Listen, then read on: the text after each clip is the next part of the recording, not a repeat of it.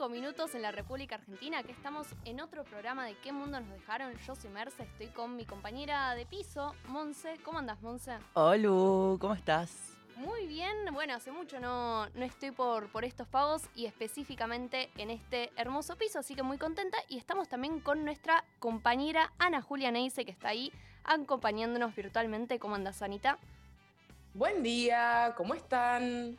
Bien, bueno, eh, a mí no me gusta tanto el calor, pero hoy es un día especialmente hermoso, hermoso fin de semana que arrancamos. Hermoso, con este acabamos de prender el aire en el estudio. es calor de mierda. Poco ambientalista de nuestra parte, pero eh, está muy lindo. Corre medio como una brisita, está lindo para La ir brisita, a de- uno, la brisita del, del aire acondicionado que tenemos al lado, corre. a uno de los muchos espacios verdes de esta ciudad. Y, para- y también podemos ir a la costanera a, a ver qué hermosa que es, a disfrutarla y de paso reclamar por ese espacio. Mientras no la privatizan. Hay que decir, hay que decir que en ese estudio de radio hace un poco de calor. Eh, cuando ustedes estaban en Glasgow, disfrutando las Europas, salvando al mundo del cambio climático, yo, bueno, obviamente tenía eh, la responsabilidad de llevar adelante el programa solo en el piso, a pesar de que algunos de ustedes No, hay que, hay, que, hay que agradecer eso porque la verdad Hay que que dos. Bueno, programas, tres programas, Nuestra dama de hierro. Ahí remando que yo no suelo ser conductora. Cuestión que yo estaba ahí, tipo, bueno, lo voy a hacer, listo, todo bien. Y de repente estaba encontrándome con ciertos gajes, ciertos estreses del oficio, a la vez que hacía un calor terrible en ese estudio. Entonces yo estaba ahí, tipo, chivando básicamente, y sufriendo y poniéndome nerviosa. Y yo digo, tipo, che, loco, ¿esto es, esto es así realmente? Es como, no, solamente no circule el aire en el estudio. esta es la radio nacional. Esto es exactamente así. Acá tenemos mucho calor, pero bueno, para ustedes que nos están escuchando del otro lado y que están dudando si salir a disfrutar de este hermoso fin de semana o no, eh, la recomendación es que sí, que salgan, pero de preferencia al aire libre, porque en espacios cerrados está compleja la cosa. Pero bueno, eh, estamos acá brindando este gran servicio a la nación. Y tenemos un gran, un gran programa hoy. Vamos a estar hablando de, de un tema muy importante para, para toda la región, que son las elecciones en Chile, que van a ser el día de mañana. Eh, vamos a estar hablando también sobre la ley de envases, que es un tema que venimos siguiendo en este programa con eh, Agustina, que es eh, una compañera que viene siguiendo también muchísimo eh, este tema. Agustina Legaza. Agustina Legaza, nosotras en confianza ya verde En en Instagram. Mejor conocida como Londa Verde y les recomendamos también seguirla porque eh, sobre estos temas realmente eh, la información que brinda es la mejor y la tenemos en este programa en breve.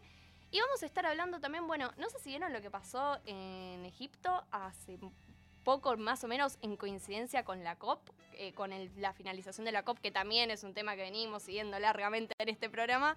Pero les juramos que no vamos a hablar no, ya eso. no. hablar más del tema. Contame, ¿qué pasó en Egipto? ¿Qué pasó? Eh, bueno, hubo una plaga de escorpiones. Ya sabemos qué pasó la última vez que hubo plagas en Egipto y coincidió con eh, el fin de la eh, convención sobre la cumbre sobre cambio climático. Así que bueno, eh, no, no me parece tan, tan auspicioso, pero, pero bueno, me pareció muy llamativo, muy raro. Hubo, hubo Y también, sí. y también vamos a estar hablando con Matías Longoni, que es un periodista especializado en agro, sobre un tema que introdujimos la semana pasada sobre los agroquímicos y parece que habría novedades, aunque sea parcialmente, eh, en este aspecto. Así que vamos a estar con él charlando en el piso eh, para que nos cuente más y poder seguir debatiendo este tema tan relevante a nivel ambiental. Muy interesante y bueno, un poco con, con este clima, con este calor que acá nos está agobiando, nos vamos a escuchar Me Arde de Fabiana Cantilo.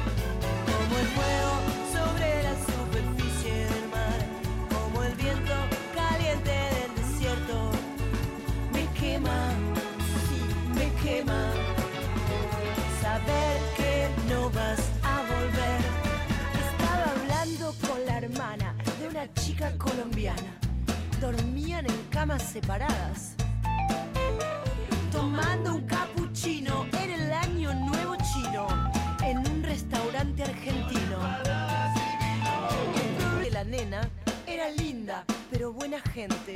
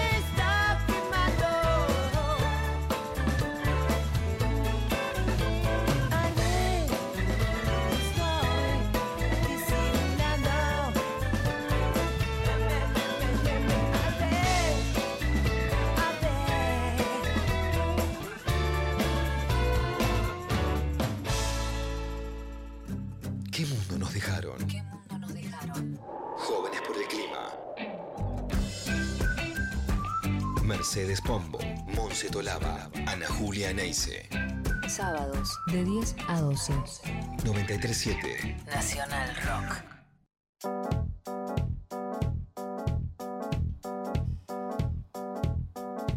10 y 14 de la mañana, eh, como siempre traemos las noticias en esta parte del programa.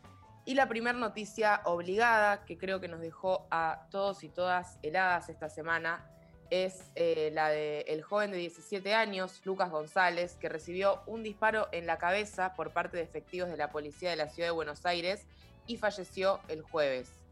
Eh, otro pibe asesinado, en este caso por la policía de la ciudad de Buenos Aires, en el barrio de Barracas, cuando salía de entrenar en el club Barracas Central y fue interceptado por policías de la ciudad vestidos de civil, vestidos de civil, que lo empezaron a perseguir y a balear el auto en el que estaba con sus amigos.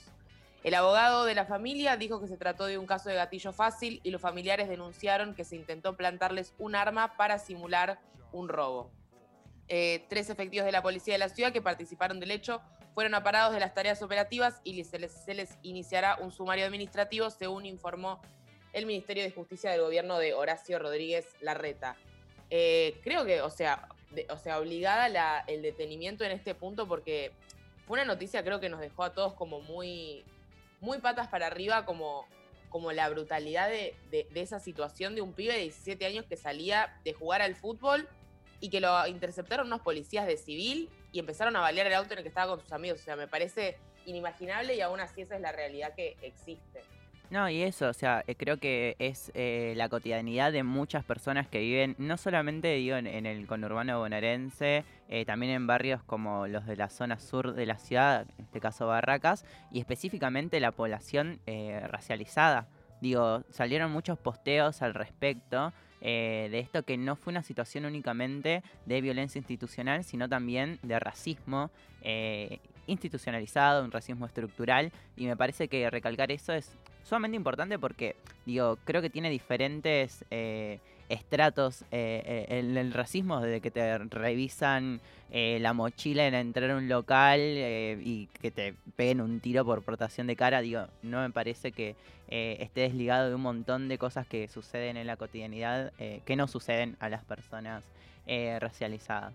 Totalmente, y se vio mucho también en el tratamiento posterior que tuvo en medios de comunicación, que fue terrible, relativizando el hecho y cosas que no se ven eh, cuando, cuando los hechos son eh, que involucran a personas que no están en una situación de vulnerabilidad social. Eso fue muy patente y, hace más terrible todavía una situación que realmente eh, a mí me, me- me dejó muy mal y creo que, que a todos y a todas. Bueno, y el martes va a haber una marcha, por eso. Así que importante. Muy, muy importante la marcha de la gorra. La marcha de la gorra a las 15 horas. Em, bueno, después, en otras noticias, en relación al coronavirus, Escuchen esto, Bisotti alertó por una tendencia al aumento de casos. Eh, tranca por ahora, pero bueno, eso ha dicho Bisotti. Cava anunció el calendario de terceras dosis y habrá presencialidad plena en las universidades desde 2022. Atentas las universitarias del equipo, eh, habrá presencialidad plena. Confirmaron cuatro casos de la variante del Tenchaco. Santa Fe eliminó aforos y restricciones. Hay una preocupación por un brote en Saladas Corrientes y Córdoba registra 23 semanas de descenso de casos.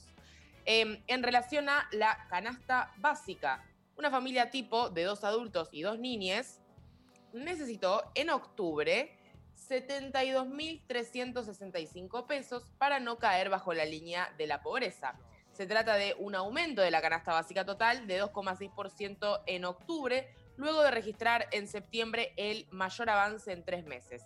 La canasta básica alimentaria, que mide la línea de indigencia, tuvo su mayor suba desde junio a la aceleración 3%, y a partir de esto una familia tipo necesitó 30.925 pesos para no ser considerada indigente en el mes de octubre. Licencia por paternidad. El gobierno bonaerense amplió la licencia por maternidad y paternidad para los trabajadores estatales de la provincia. A los 90 días que contaba la madre se le sumarán 45 que podrá utilizar totalmente o fraccionar con el padre, quien además se ve beneficiado con una extensión de su licencia por paternidad de 3 a 15 días. Esto es una mierda, loco. Mi mamá, eh, mi madre, está embarazada y le dan los 90 días y a la pareja le dan 5. 5 días. Realmente, eh, digo, hay un proyecto presentado por el diputado eh, Itai Hackman sobre la licencia de paternidad que hay que empezar a, a, mover porque realmente es muy, muy importante. Ahí las tareas de cuidado están eh, sumamente eh, postradas sobre las feminidades y no, nada. De hecho salió un titular que estaba mal eh, mal escrito como esto de tipo eh, licencias como ay no me acuerdo cómo era descanso como descanso por paternidad cuando en realidad tipo son días en los cuales tipo nace una personita tipo hay demasiado trabajo por hacer tipo no dormís. Y realmente no tiene sentido o sea es, eh, por ley que la división de las tareas de cuidado estén estén mal distribuidas desde un vamos. Sí, ahí es muy interesante todo el debate que hay sobre eh, la economía del cuidado y cómo tiene que eh, empezar a reconocerse eso desde la estructura del Estado de un montón de como políticas que, por un lado, reconozcan ese trabajo que está feminizado y que hace las feminidades en mayor medida, y por otro lado intente balancear y redistribuirlo. Ahí es muy interesante lo que plantean desde el Ministerio de Economía, vieron que ahora hay como toda una parte de economía feminista que plantea estas discusiones al interior y por eso también hubo un presupuesto con y bla, que tiene que ver justamente con eso de, bueno, ¿cómo haces para, sin perpetuar el esquema como está, también reconocer con políticas activas esas tareas que efectivamente eh, hacen mayoritariamente las feminidades? Em, riqueza mundial, algo que siempre está relacionado con el cambio climático y siempre tenemos que seguir hablando. La riqueza mundial se triplicó en las últimas dos décadas, con el impulso de China, que ocupa el primer lugar, según un informe de la consultora McKinsey ⁇ Company. La riqueza neta en todo el mundo aumentó a 514 billones en 2020 frente a los 156 billones del 2000. China representó en ese periodo casi un tercio del incremento, ocupando el primer lugar. El patrimonio neto de Estados Unidos, que se frenó por aumentos más leves de los precios de las propiedades, se duplicó durante este periodo. De acuerdo al informe, el 68% del patrimonio neto global está en bienes raíces, 35% en tierras y 33% en casas y otros inmuebles.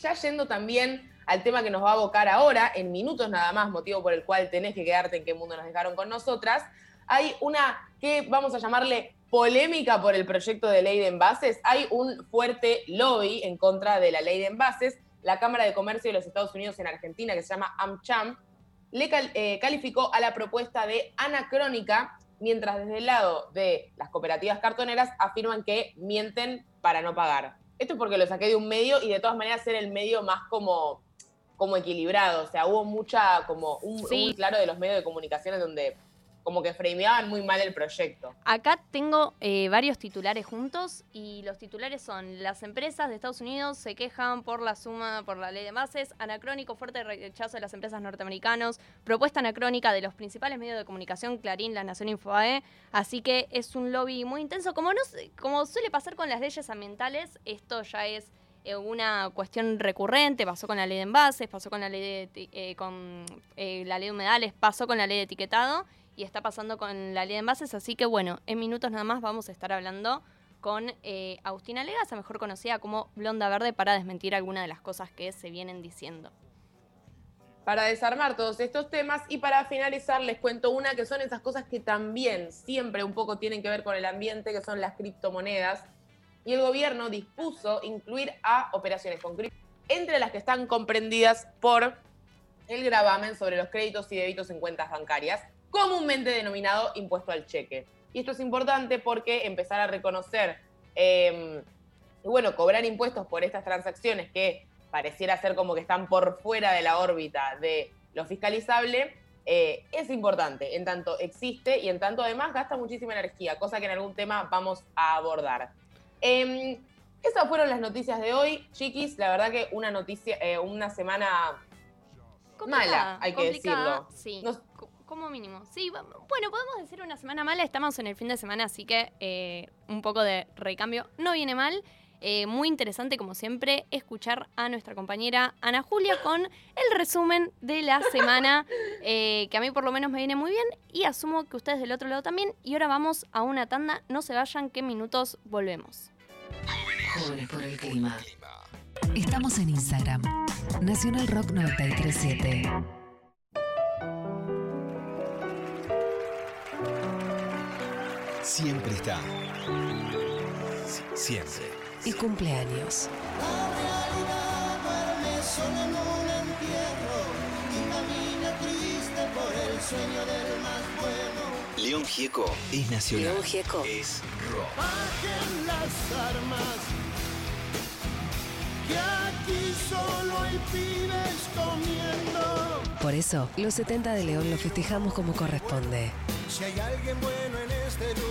Transmisión en vivo del festejo.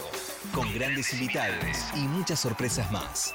Nosotros no somos como los Orozcos, yo los conozco, son ocho los monos. Sábado, 20 de noviembre. A las 18. Desde el Centro Cultural Kirchner. Solo le pido a Dios. No te lo pierdas. La cultura es la sonrisa con fuerzas milenarias. Los 70 de León Gieco. En vivo por 937. Nacional Rock. Medios públicos. Todos fuimos. Todos somos. Todos podemos ser. Ser solidario es preocuparnos por Leotre en el tránsito y en la vida. Soy Camila Trinzi, de Conduciendo a Conciencia para Nacional Rock. Yo me comprometo con la vida. La música tiene su lugar de privilegio. Figuración. Bienvenidos sean todos los géneros. Figuración. Esto que pasó en figuración fue Isla de Caras con Clara Cava como cantante invitada y el tema Chica del Verano. Figuración. Sábados, de 12 a 14. Con Alfredo Rosso y Albina Cabrera. Y nuestro segundo estreno hoy es el dúo porteño El Zar con el último tema que han presentado en las redes, un tema que se llama Perdiendo el Control. Figuración. Por 937. Nacional Rock. Hace la tuya. 11 39 39 88 88. Nacional Rock. Ambientalismo. Feminismo. Juventud. ¿En dónde estamos hoy? Mercedes Pombo, Monse Tolaba, Ana Julia Neise. ¿Qué mundo nos dejaron?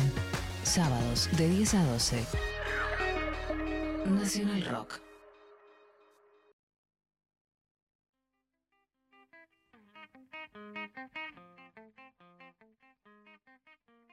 Pipa pu, pa pa pi pi pa pi wi. Pipa pu,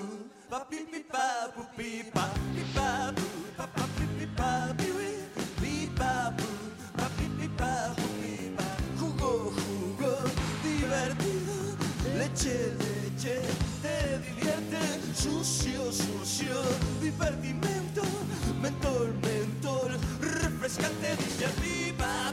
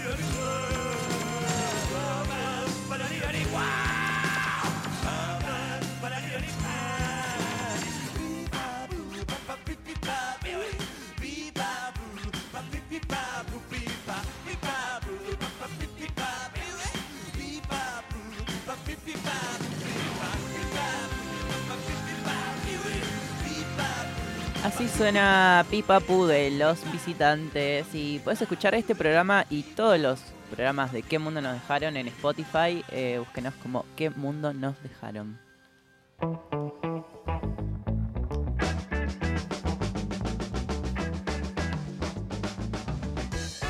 Bueno, como, como ya les habíamos anticipado, tenemos una entrevista bastante importante, eh, teniendo en cuenta que es un tema que estuvo en agenda, eh, lamentablemente producto de- del lobby que salió en contra de la ley de envases. Eh, estamos acá con Agustina Legaza, eh, que es economista y, y comunicadora sociomental, mejor conocida como Blonda Verde, que la pueden seguir y comunica permanentemente estos temas. ¿Cómo estás, Agustina? Hola chicas, ¿cómo andan?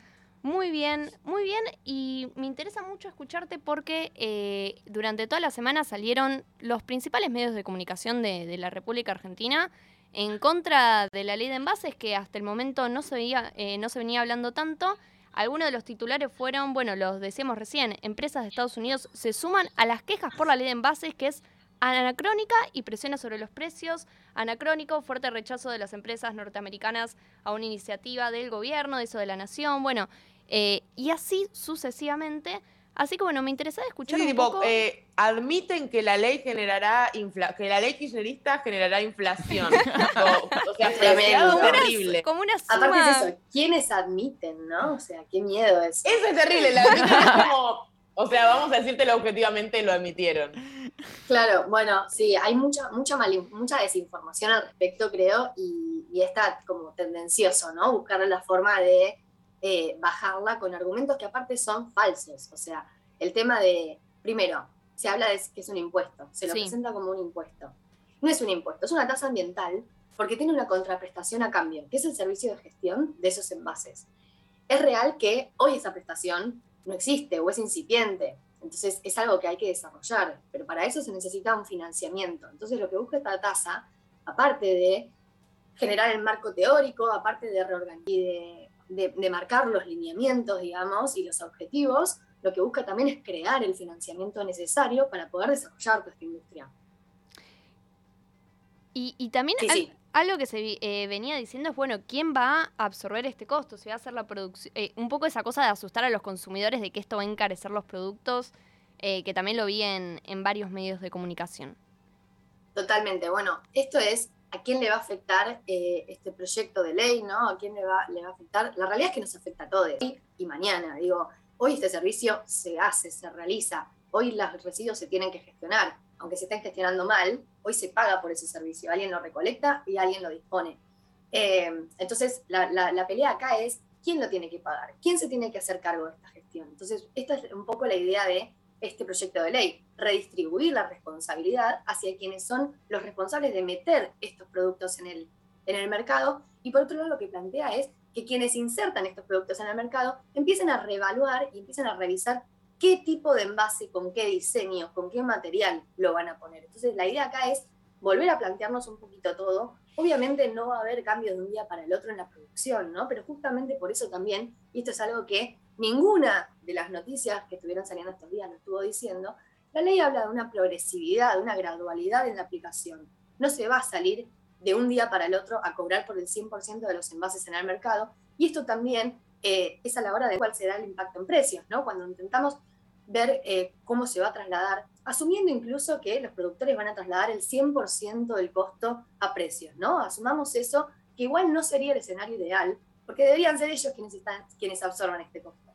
Y hay, Pero y hay suponiendo casos... ese escenario, eh, suponiendo ese escenario, la gradualidad hace que eh, el impacto justamente sea gradual. Entonces, Claro. si vos hoy aplicás eh, un- una tasa de, ponele, no sé, que la tasa se calcula en 30 pesos por kilo, y vos la aplicás el primer año, que el primer año es el 2023, porque hablemos de eso también, ¿no? El impacto que puede llegar a ver no sería hoy, sería recién a partir del 2023. Y si vos empezás con una gradualidad de, no sé, el 25%, entonces ya estás reduciendo a un cuarto ese impacto inmediato eh, en el mercado.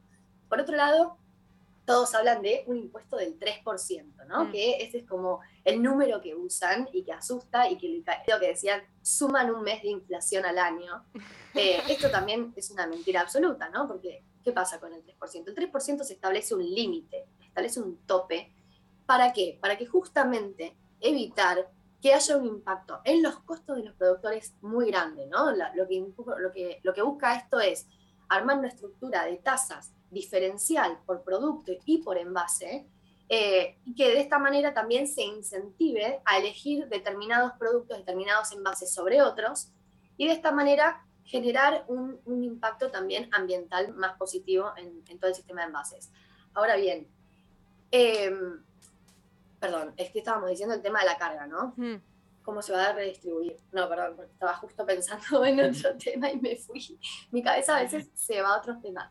Eh, entonces, bueno, nada, esto, la gradualidad va a hacer que tipo, se pueda ir aplicando de a poco. Ah, y lo del 3%. Lo del 3% era justamente el tope, eh, y que por otro lado es un tope sobre el precio mayorista, no sobre el precio minorista, Claro. ¿no? No Claro, es menor claro. este detalle, porque cuando hablamos de precios mayoristas, estamos hablando de por lo menos el 50% del precio que vemos en góndola. Con lo cual, si estamos poniendo un tope, de nuevo, insisto en la parte del tope, la idea es no llegar a estos topes, porque una vez que llegamos a estos topes también se diluye todo este efecto de incentivo entre un material, entre un, entre un envase y otro.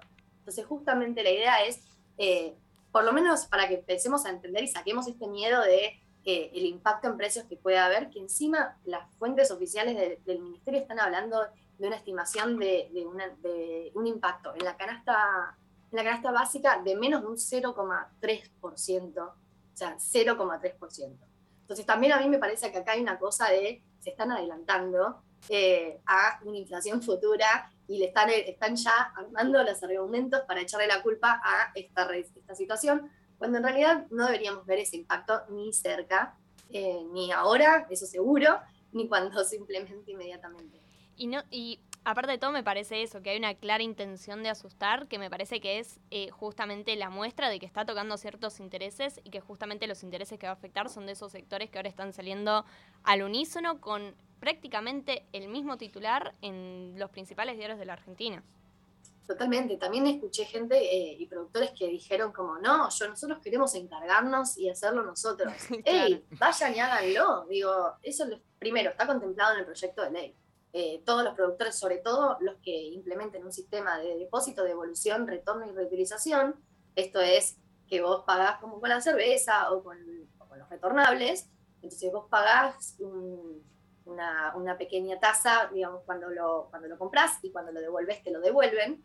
Eh, entonces se reutiliza, esto no es para reciclado, sino para reutilización, la retornabilidad. Estos no van a pagar la tasa, por ejemplo. Entonces, hay un montón de, de grandes empresas, sobre todo, que ya tienen instalados estos sistemas y que entonces, si tanto les afecta esto, lo que tendrían que estar haciendo es implementando políticas para reforzar esta estrategia que ya tienen eh, en el mercado, ¿no? Eh, y por otro lado, también establece sistemas de recuperación y reciclado privados, mixtos y públicos. Esto es una forma de que se empiecen a hacer cargo sin tener que empezar a, organizar ellos todo el sistema que ahora dicen que quieren, que quieren implementar. Que los invitamos a implementarlo, lo que necesitamos justamente es que esto se desarrolle. El problema es que hoy estamos en esta situación y estamos, eh, porque esta es otra de las críticas, ¿no? que se está estatizando el reciclado. Eh, la realidad es que sí, digo, y aparte yo les pregunto, ¿quiénes creen que se están haciendo hoy cargo del reciclado en los pocos municipios que yo ya, ya lo están haciendo, que hoy ya lo están haciendo? Es el Estado. Digo, y el Estado es el responsable de gestionar los residuos. Entonces, es una discusión medio rara de quién se tiene que hacer cargo.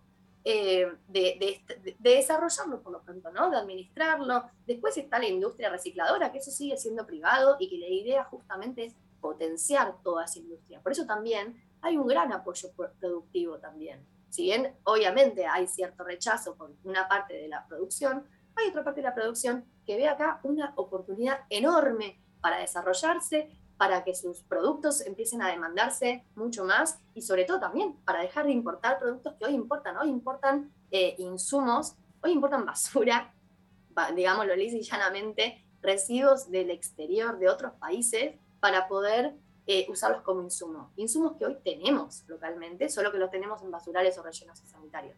Entonces, la idea es reorganizar esto y que genere un impacto positivo a nivel nacional, que genere un impacto positivo social y ambiental. Para mí es un proyecto que no se puede creer el triple impacto que tiene realmente. eh, así que nada, ojalá pueda seguir avanzando a pesar de toda esta, movida mediática. Clave, bueno, clave, Agustina, lo que nos estás contando. Eh, también participó en la redacción de este proyecto, así que es especialmente interesante e importante escucharla. Y vamos a seguir siguiendo este tema. eh, se va a tratar eh, probablemente el primero de diciembre, así que estamos atentos y atentas y tratar de contrarrestar todo este, este lobby que, es, que salió en contra eh, y que va a seguir saliendo probablemente a medida que se acerque la fecha. Así que te agradecemos muchísimo, Aus, y bueno, te seguiremos invitando para charlar de estos temas. Dale, gracias. Un beso enorme a las tres. Besote.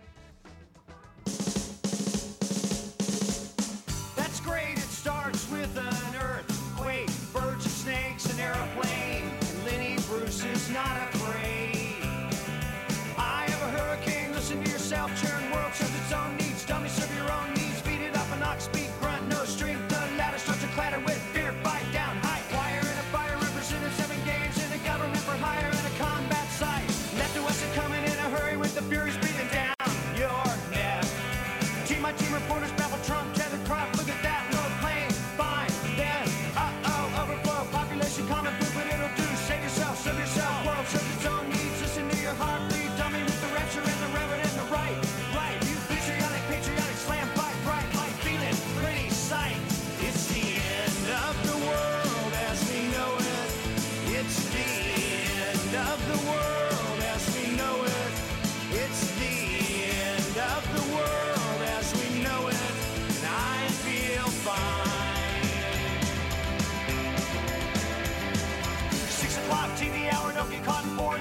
and burn, return. Listen to yourself, trim uniform and book,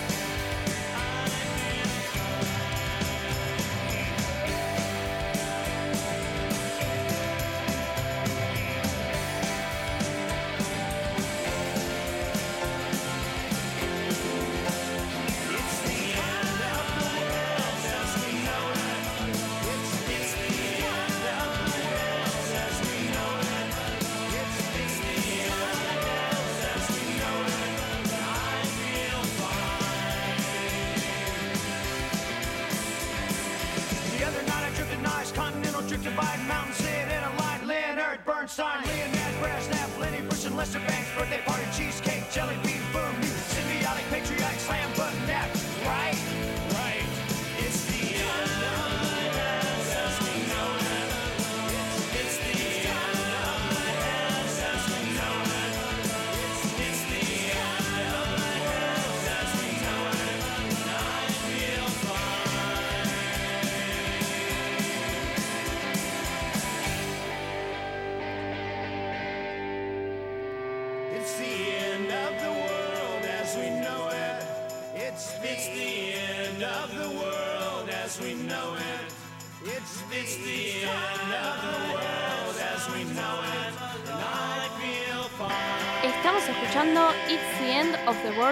World as We Know It de R.E.M.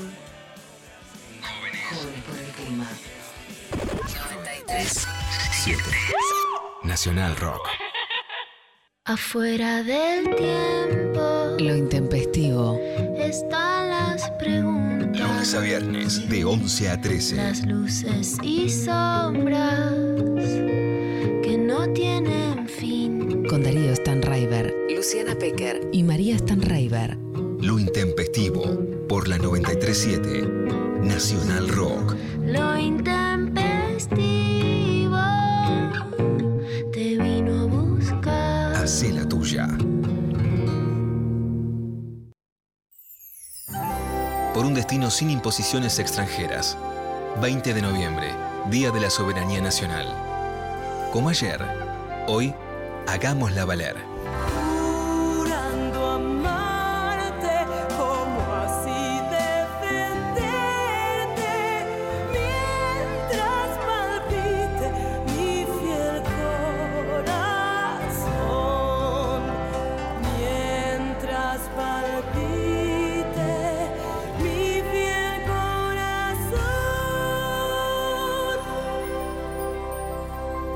Nacional Rock.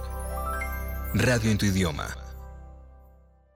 Sin música, la vida sería un error. Ayer te vi, no es cualquiera, me convencí que soy primera. Más música. Guitarras, baterías, bases, frases, melodías. Siempre sincronía, sintonía, sí, siempre sincronía, sintonía. Guitarras, baterías, bases, frases, melodías. Rock nacional. Nacional Rock. Sábados, de 10 a 12. Jóvenes por el clima. ¿Qué mundo nos dejaron? 3, 937. Nacional Rock. Ahora vamos con Salve de Noelia Sin Cunas con eh, Tommy Yancafil y Micaela Vita. eh, y vamos a. Seguimos en este gran programa y nos pueden mandar mensajes también al 11 39 39 88 88. Marina, sangre que mis venas se hace río. Eres agua de este amor divino. Déjala que corra por mi ser. Salve tu energía, me da fuerza, viento que me hace cruzar el mar. Busco en esa estrella, hoy que sos mi huella, mi horizonte eterno, mi verdad. Sálvame,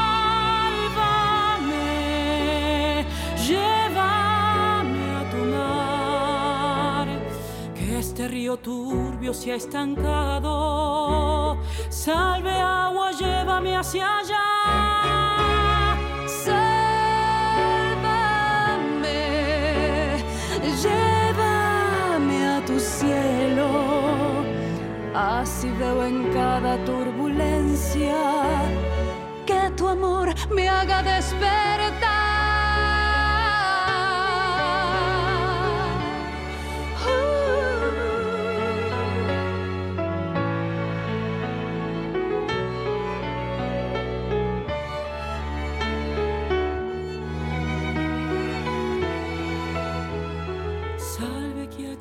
Todo se oscurece, casi nada ya se deja ver. No hay destino cierto en la tormenta, nubes que me llegan del ayer. Hoy que no distingo los caminos, no hay señales claras que leer. Dame tu alegría, paciencia, abre mis sentidos al después. Sálvame, llévame a tu mar, que este río turbio se ha estancado. Sal de agua, llévame hacia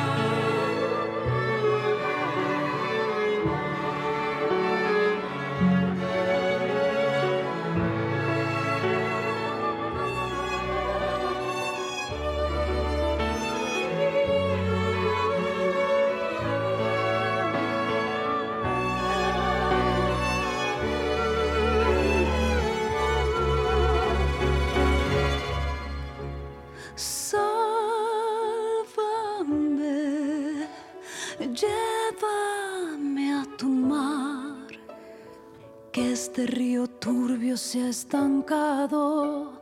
Salve agua, llévame hacia allá. Sálvame,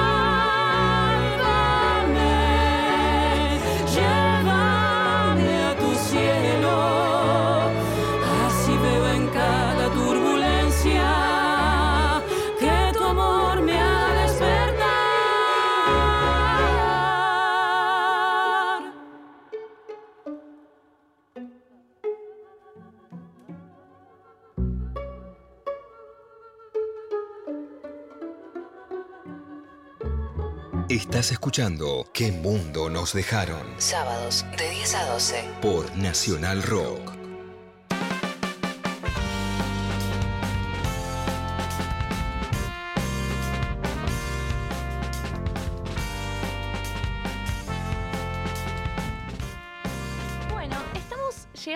La segunda hora de este gran programa. Ya hablamos de bastantes temas, pero nos quedan muchísimos. A mí, la verdad, me entusiasma bastante las elecciones de Chile mañana, que hay que seguirlas porque realmente hay una gran incertidumbre en torno a cuáles van a ser los resultados, justamente porque, eh, bueno, es un país en el que el voto no es obligatorio, entonces hay un porcentaje muy bajo de la población que va a votar y hay un gran eh, porcentaje también de voto indeciso.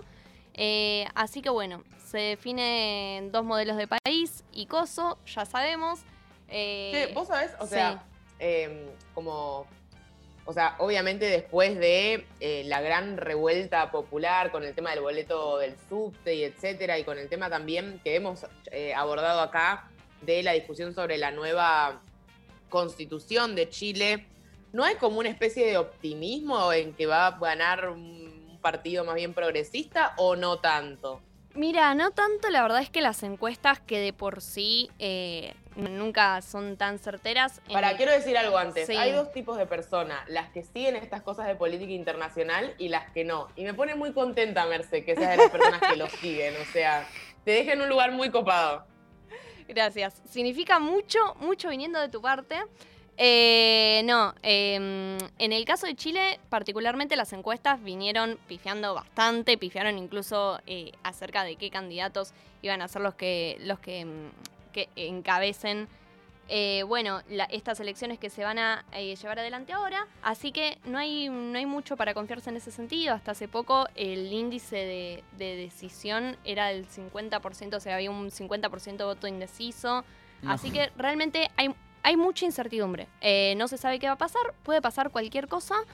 Eh, un poco, eh, Boric sí canaliza un poco todas estas protestas sociales. Ahora en breve igual lo vamos a estar charlando. Y sobre todo, como siempre, nosotras, llevando un poco de agua para nuestro molino, le vamos a dar un poco una interpretación en clave ambiental, ¿por qué no? A todo ese proceso que, que se fue desarrollando eh, en el pueblo chileno.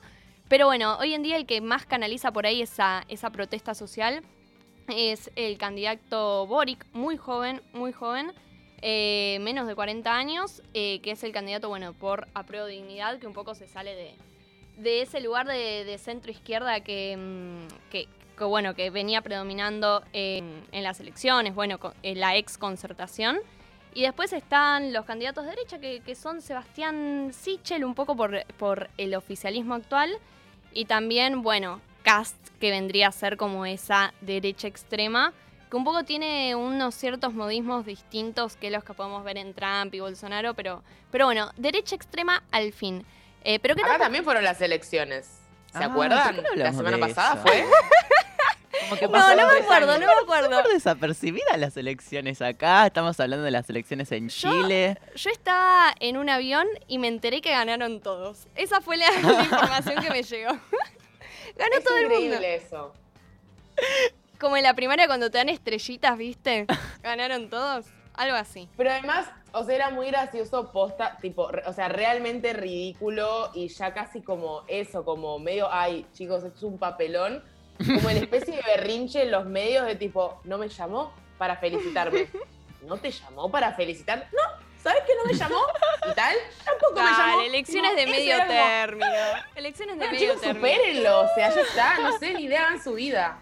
Sí, sí, sí. Y, y medio hubo como medio un triunfo con tristeza de parte de Cambiemos, como no me llamaron, siente que ganaron, como un embole total. Y del otro lado, Imagínate, tipo, ganar las elecciones y como que.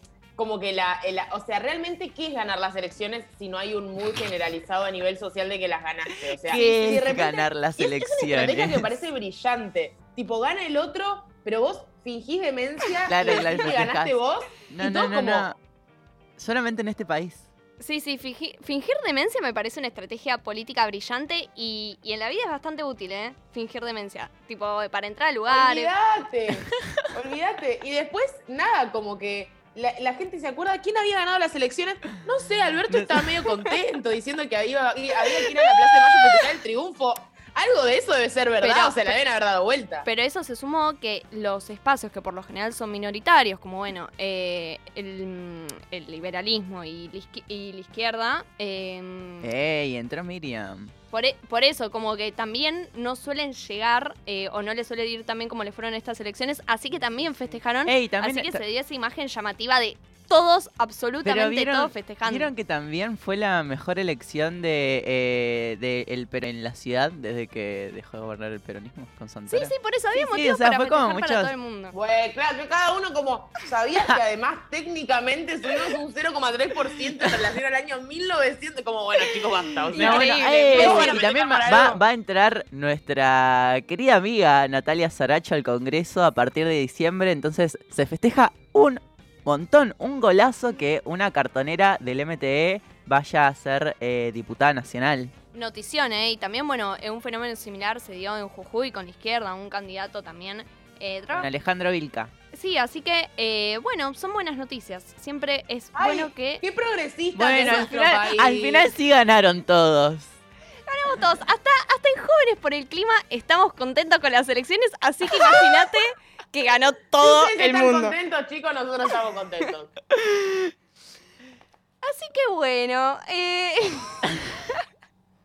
No, pero igual, elecciones. o sea, no, es- esta es la primera conversación que tengo, esta es la primera, primera conversación que tengo sobre las elecciones en Argentina. Así de mal. Claro, vos así de mal. ni siquiera votaste. No, no, no, no cumplí con Había mi deber. Espera, poco- aclaro para los oyentes porque si no queda una cosa extraña. Eh, yo estaba de viaje, estábamos en la COP en Escocia. Ay, tratamos viaje en de Escocia. tratamos de votar y no pudimos cumplir con nuestro deber cívico porque aparentemente era para quienes habitan ahí y no quienes viajan en un momento que coincide con las Ah. elecciones. Así que bueno, no se pudo, no se Me pudo. encanta pero que lo hayan nos intentado igual. Sí, Yo vi un par de intentó. historias de personas que vivían en otros países y fue como, la verdad que lo mínimo que puedes hacer es votar. Sí, si, si totalmente. votás de una manera copada, ¿no? Pero bueno, nada, eso es otro, eso es otro cantar. Claro, Em, claro. También el tema de, bueno, el resurgimiento de, o sea, que a Milei le fue muy bien. eh, este candidato Sí, que, pero le- ya era como que como- venimos charlando. Ya se, ya eso pasó en las PASO y Ya bueno, ya, pasó se lo asumió como que no Milei. Pero le fue. fue mejor. Sí, fue pero como, pues, qué sé yo. como cinco puntos. Sí. eh. Bueno, Noticia vieja, no lo, no lo- Tengo miedo, miedo, de se fingir demencia. Cero miedo, cero No, miedo. no, no, no, no. Cosas Estamos se en la línea rebord de tipo, ¿cómo le vas a tener miedo? Compañero de esta radio, eh, me gusta Sí, su lectura sobre estas sí, elecciones. Igual, puedo decir algo, o sea, ya me rompe las bolas el nivel de chupamedismo que hay en todos los ámbitos Mal. de la línea de rebord. Es como, ya pasó a ser una especie de mainstream de cierto Mal. Con esto que decías la otra vez, tipo que hay gente que se lo toma idea, muy no literal. todo ser profundizar mística y no sé qué, tipo, tengan su propia opinión. Sí, sí, ya pasó a ser el establishment. No, bueno. Por lo menos de este pequeño espacio en el que nos movemos nosotros. De Palermo, por De nuestro grupo de siete personas, a hacer establishment. Son 20 mínimo. Bueno, así que eh, esas fueron un poco, no, yo estaba obsesionada. Bueno, esto lo nombramos al principio, pero pasó como de ser percibido. La plaga en Egipto, Ah. chicas. O sea, hubo La verdad, Mercedes, te soy sincera, no estoy interiorizada. O No, sea, no, no, no, no, contanos pero qué, es muy, qué es- sería eso. pero, pero es muy grave para mí en términos simbólicos porque hubo una plaga en Egipto al terminar la COP en Glasgow cuando la siguiente, o sea, el siguiente, la siguiente COP, el año que viene, va a ser en Egipto. Entonces, un poco eso con los resultados negativos, si se quieren, de la COP y no tan eh, expectables en Egipto, eh, la verdad que te da un toque de miedo. Sí, o sea, a ver, la plaga fue producto también de fenómenos climáticos, producto de la crisis climática, de Ah, inundaciones. no fue algo religioso. Eh, no niego ni afirmo, o sea, a ver, es bastante bíblico que haya una plaga en Egipto, como decía eh, Monse Mira, recién. escúchame, La yo- próxima COP se va a llevar adelante en Egipto, o casualidad. Y también, bueno, fue algo que realmente tuvo consecuencias, o sea, por la tempestad hubo muchísimas casas afectadas, más de 500 heridos, hubo tres muertos, o sea, realmente fue una plaga con todas las letras. la. Así que estamos viendo la plaga bíblica de nuestros tiempos y está pasando como... Yo elijo como si creer nada. que es tipo un castigo de, de Dios. Obvio, obvio que es un castigo de Dios. Bueno, eh, se puso religiosa la cuestión. ¿Nos pueden decir si, si creen en estas cosas o no? O si tuvieron una experiencia propia en este sentido. Experiencia Claro, como una religiosa al especie de último premonición y una especie de como de cosas que son simbólicas y que decís, tipo, esto no puede ser casualidad. Yo quiero saber si está todo bien en Egipto con ser trans. O ser puto. bueno. Tenemos, hay mucho puto en el ambientalismo. La verdad, yo no quiero que pase nada malo el Mm. año que viene en Egipto. Lo podemos. Eh, así que si me Con confirman eso conocimiento de por causa, WhatsApp. Monse Postcop te dice mucho puto en el ambientalismo. Mucho puto en el ambientalismo. Entonces, nada, hay que cuidar a los putos. eh, y la próxima copa es en Glasgow. Así que si está todo bien en Egipto, que alguien diga algo. Porque si está Hay que todo mal. chequearlo, ¿eh? Bueno, lo chequeamos en la tanda y nos pueden contar sus experiencias religiosas al 11 39 39 88 88. Y ahora vamos a escuchar Lamento Boliviano de los Enanitos Verdes.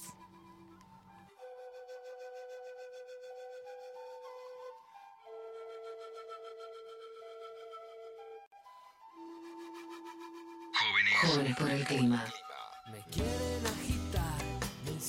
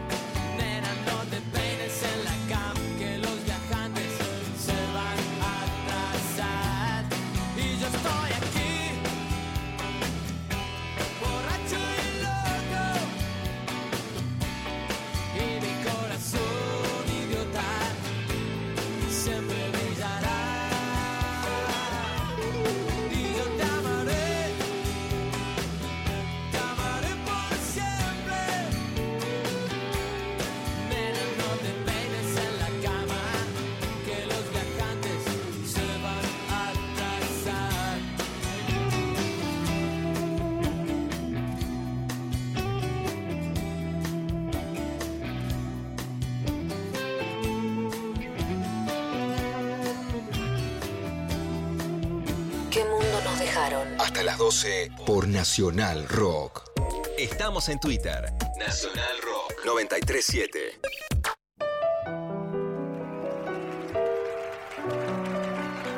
Siempre está. Sie- Siempre. Y cumpleaños. duerme solo en un entierro y camina triste por el sueño bueno. León Gieco es nacional. León Gieco. Es rock. Bajen las armas, que aquí solo hay pibes comiendo. Por eso, los 70 de León lo festejamos como corresponde. Si hay alguien bueno en este lugar. Transmisión en vivo del festejo. Con grandes invitados y muchas sorpresas más. Nosotros no somos como los Orozcos, yo los conozco, son ocho los monos. Sábado, 20 de noviembre. A las 18. Desde el Centro Cultural Kirchner. Solo le pido a Dios. No te lo pierdas. La cultura es la sonrisa con fuerzas milenarias. Los 70 de León Gieco. En vivo por 937. Nacional Rock. Medios públicos. Todo se puede terminar mañana. Y todo puede empezar hoy. Hoy, hoy. Mercedes Pombo, Monse Tolaba, Ana Julia Anense. ¿Qué mundo nos dejaron? Sábados de 10 a 12. 93. Nacional Rock.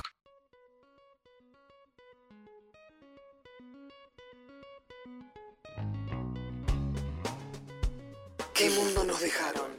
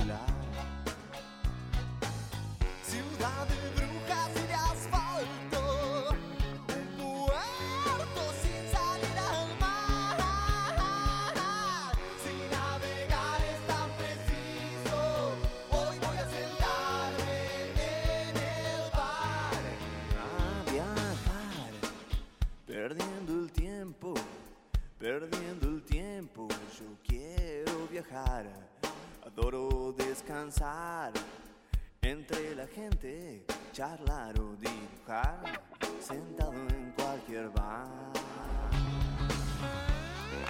en cualquier lugar. Así suena el bar de la calle Rodney de la portuaria. Y seguimos en Nacional Rock. Somos ¿Qué mundo nos dejaron de jóvenes por el clima? Nos puedes escuchar en Spotify como ¿Qué mundo nos dejaron? Todo es político. El ambiente también. El desafío que tenemos por delante es de una magnitud de carácter colosal y la gran crisis no es ecológica, es política. Columna de política y ambiente por Merce Pombo. Siempre muy politizada, muy, muy, muy de izquierda, demasiado, demasiado.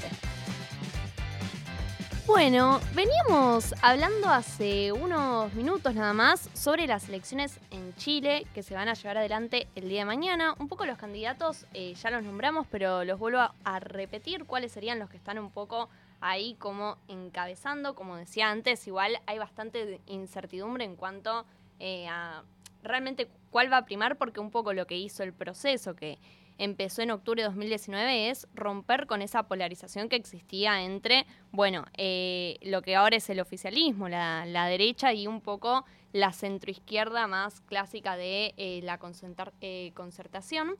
El candidato eh, de la extrema derecha, como decíamos antes, que es un poco, bueno, esta figura que está alineada con Bolsonaro, con Trump y que un poco parece replicarse en la mayoría de los países latinoamericanos y no solamente los latinoamericanos, es José Antonio Cast del Partido Republicano, que bueno, que es el único que plantea mantener el sistema de, pensiones privadas instaurado desde la dictadura, así que un poco, bueno, establece esa continuidad que, en Chile, bueno, eso es, es bastante particular también, como que nunca se terminó de romper con el proceso que empezó en la dictadura y es lo que vimos eh, que pasó con, bueno, esta presión social que hubo eh, para cambiar la constitución nacional. Eh, también Gabriel Boric, bueno, que es este candidato que es realmente muy joven. eso, a mí me, me sorprende un candidato a presidente de menos de 40 años. Eso también hizo como que en parte se cuestione su figura como presenciable, pero que en el último tiempo también eh, demostró tener cierta cancha en este sentido. Eh, bueno, Sebastián Sichel, que es el de eh, Chile Podemos Más, que es un poco, bueno, este candidato oficialista más tradicional de la derecha, que bueno, que, que sigue en línea de, de Piñera, un poco su candidato. Y también está, bueno, Proboste, también, esto, esto también es notorio, como que no hay una centro-izquierda eh, unificada, sino que distintos candidatos que un poco canalizan eh, esta propuesta. Así que bueno, un poco ese es el panorama general, pero yo quería hablar también del proceso previo, porque hubo un proceso bastante interesante que todavía no terminó en Chile eh, por, por el cambio de constitución, y uno de los factores que influyen, o casualidad, eh, es el factor ambiental que realmente no es... o sea, parece... parece una cuestión tendenciosa, pero, pero les juro que no lo es. Eh, es una de las, de las principales cuestiones que están en tensión eh, en este caso. Eh, por ejemplo, bueno, eh, un estudio del Observatorio de la Nueva Constitución dio cuenta que las principales propuestas eh, presentadas, 176 propuestas, hace referencia al, a la cuestión medioambiental, específicamente, bueno, cambio climático, justicia ambiental y la participación ciudadana en temas ambientales, que también es un tema de discusión en este país. Y también hay muchos puntos que tienen que ver con el manejo de los recursos naturales. Recordemos eh, que en Chile hay una crisis hídrica y, esto tiene mucho que ver con el manejo de, este recurso que, está privatizado. Es uno de los pocos países en el que esto es así. Así que bueno, eso también es algo que está en disputa en esta nueva constitución que se estima que se va a, mm, presentar, o sea, que va a estar finalizada recién en julio de 2022. Parece que falta bastante, pero tampoco es tanto. Es realmente eh, el fin de una era, este, este cambio constitucional y también con ciertas características que, bueno, eh, marcan también un- una transformación política profunda, ¿no? En Sí, un antes y un después, porque justamente es una constitución que viene de la dictadura. Sí, no solamente eso, sino que también los sujetos políticos que, bueno, eh, la, Sí, pre- sí, sí. la presidenta de la. Convención Constituyente es justamente Elisa Loncón, que es eh, una profesora mapuche. Realmente yo creo que también, bueno, eh, tiene que ver con una formación social mucho más profunda que, bueno, empezó con, con esto del boleto estudiantil, con esta revuelta, pero que evidentemente da cuenta de eh, un proceso que es muchísimo más estructural.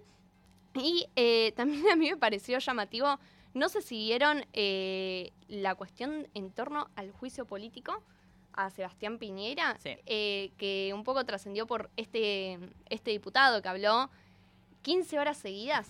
15 horas seguidas, para que se den una idea, me, me fijé, son siete películas seguidas de Star Wars, hablando en un discurso.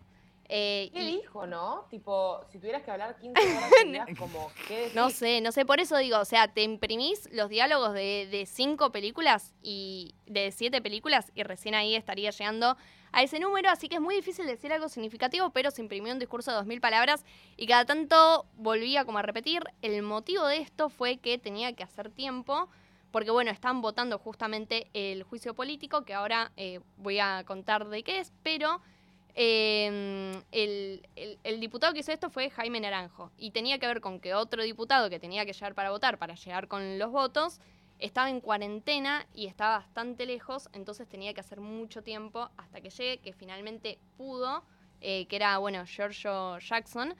Eh, bueno, pudo, pudo llegar a votar, eh, se votó, eh, se aprobó finalmente la acusación constitucional contra el presidente Sebastián Piñera, que bueno, después cayó en el Senado que nos llegaban eh, con los números el martes pasado, pero bueno, fue toda una, eh, una hazaña. Dato de color, esto se llama filibusterismo, esto de alargar mucho.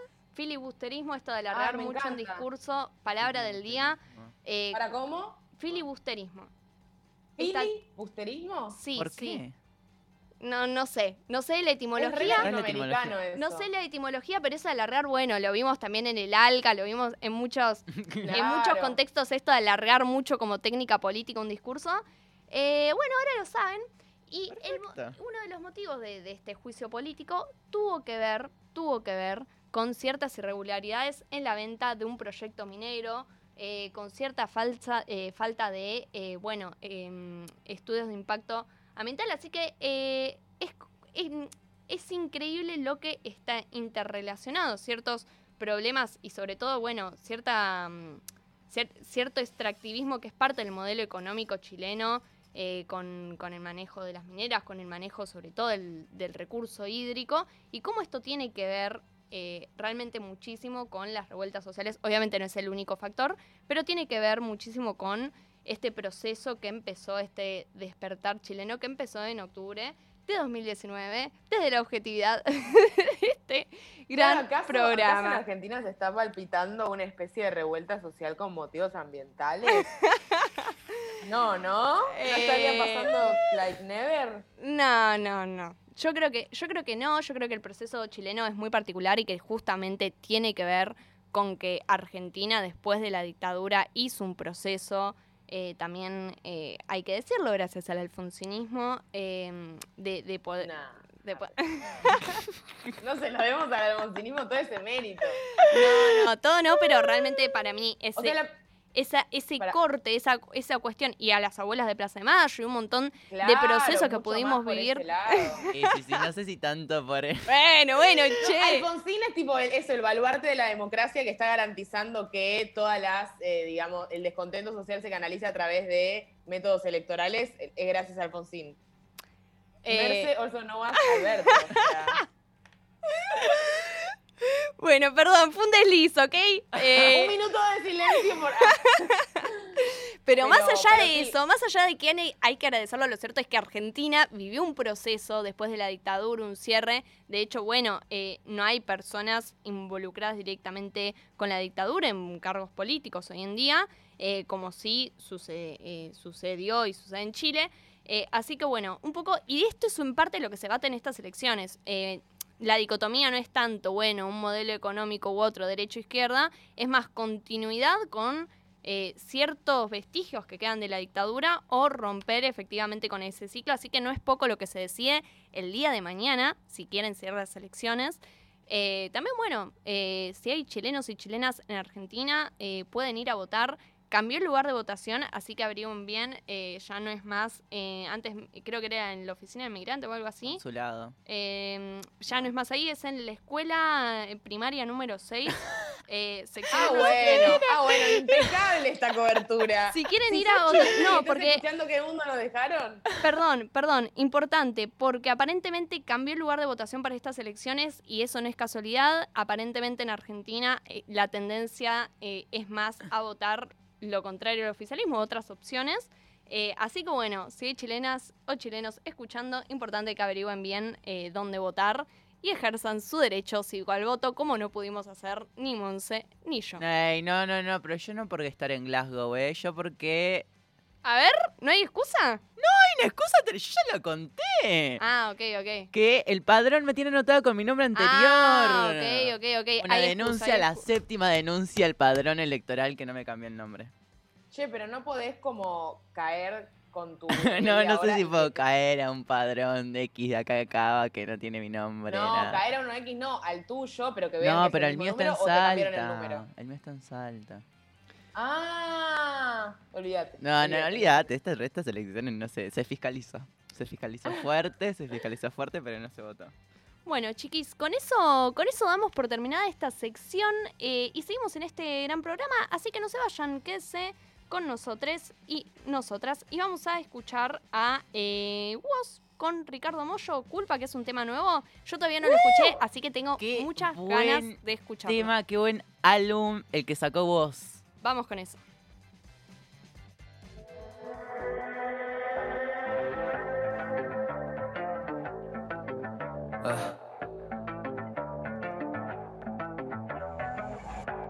No pude decirme que no y ahora estoy arrepentido.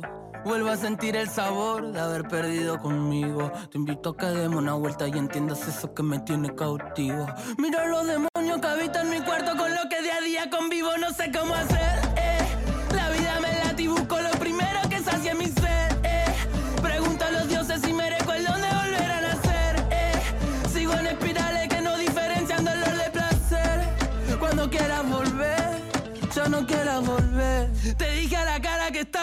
Pero gallé el flash, no sé. Tengo esta culpa que no se silencia. Es un dictador dentro mío, un ruido que solo sentencia. Cargo una piedra conmigo, pesa mil kilos de vieja creencia. Mierda, no quiero que gane su inercia no sé cómo mirar a la cara a los que me conocen. Somos corderos vestidos de lobos feroces, no sé, demasiadas poses, sin fe todo se descoce, lo sé. Se apagan las luces y nada nos sale tan bien. Vuelvo a la culpa de siempre, vuelvo a mirarle la cara a la muerte. Vuelvo al loco, pero hoy las agujas no marcan mi suerte. Vuelve el eco deformado de algún dolor al que no le solté la mano. Un clavo oxidado que en medio de mi razón. No quiero guardar en silencio un perdón. No sé cómo hacer. La vida me late y busco lo primero que sacie mi sed. Pregunto a los dioses si merezco el don de volver a nacer. Sigo en espirales que no diferencian dolor de placer. Cuando quieras volver. No sé cómo hacer, eh. La vida busco lo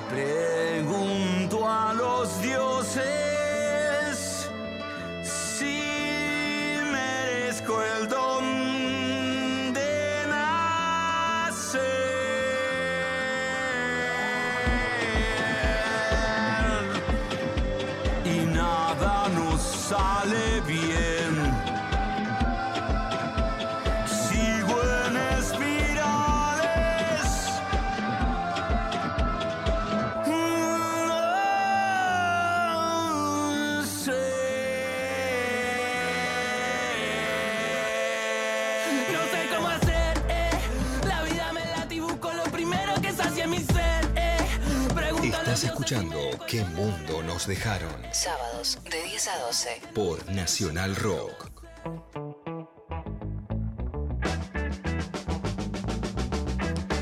Volvimos, volvimos y ahora tenemos una gran entrevista. Ana, ¿nos querés contar un poco?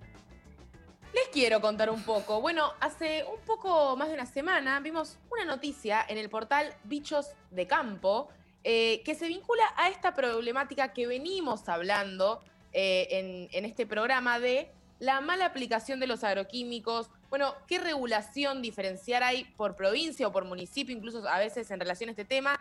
¿Y cuál es la fiscalización que hace el Estado en relación a la aplicación de los agroquímicos? Eh, y la noticia en concreto anunciaba que el Estado iba a comenzar a controlar a la aviación clandestina que hace aplicaciones agrícolas sin una habilitación oficial. Una noticia que decían fue festejada por los aplicadores registrados y la verdad es que al leer esto charlábamos un poco también, bueno, con ahí nuestro compañero Gastón Tenema, que es quien nos presentó Bichos de Campo y nos instó a empezar a leerlo. Decíamos como, che, la verdad que poco sabemos de esta problemática. A su vez, no sabemos si esta noticia es como un punto de inflexión, algo trascendental en este problema, o es simplemente algo que no es tan relevante. Y la realidad es que no muchos medios se hacen eco de esa clase de noticias. Entonces, para charlar un poco de esto con nosotras, eh, está Matías Longoni, que es un periodista especializado en agro desde 2008, desde 2007, perdón, tiene eh, este proyecto editorial llamado Bichos de Campo y a su vez eh, es autor de dos libros, ganó un par de Martín Fierro a los programas de cable y dos veces el premio FOPEA al periodismo de investigación. Hola Matías, ¿cómo estás? Buen día, ¿cómo les va? Todo muy bien, ¿y vos cómo te trata este sábado? Bien, en realidad se me complicó la mañana porque estaba volviendo de Reconquista en el norte de Santa Fe y el, el- el micro llegó mucho más tarde de lo debido, pero bueno, aquí estamos en la terminal de Zárate eh, parando para hacer la nota. Ah, tremendo. Bueno, te agradecemos muchísimo por tomarte el tiempo. No, todo Eh, bien, un placer para mí. Y, y lo primero que te queríamos arrancar preguntando es, primero eso, ¿de qué va esta noticia? ¿Cuál es la situación hoy de los aplicadores agrícolas y qué implicaría esto de que un aplicador sea clandestino o no registrado?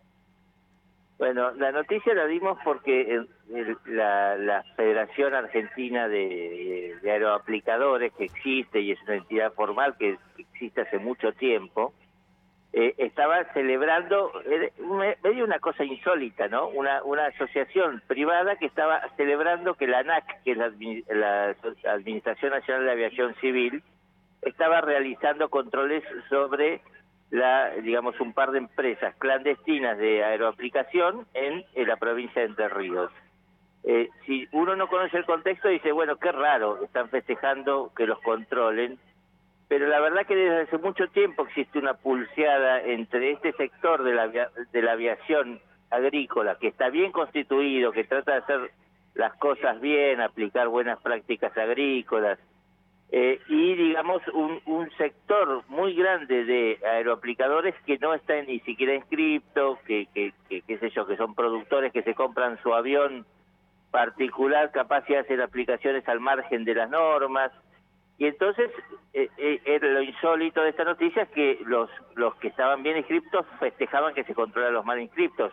La verdad que nosotros que hemos hecho un par de programas sobre aviación agrícola y hemos hablado bastante con este, este sector, eh, desde hace rato notamos la preocupación de los aviadores bien inscriptos porque el Estado no controla a la aviación este, no inscripta, no regulada, que puede hacer las cosas clandestinamente. Eh, y, y parece una, una cosa media loca escucharlo así en el siglo XXI, pero la verdad que la Argentina tiene unos 1.500 a- a- avioncitos que están en condiciones de hacer aplicaciones o otras actividades agrícolas, de los cuales menos de la mitad está registrado.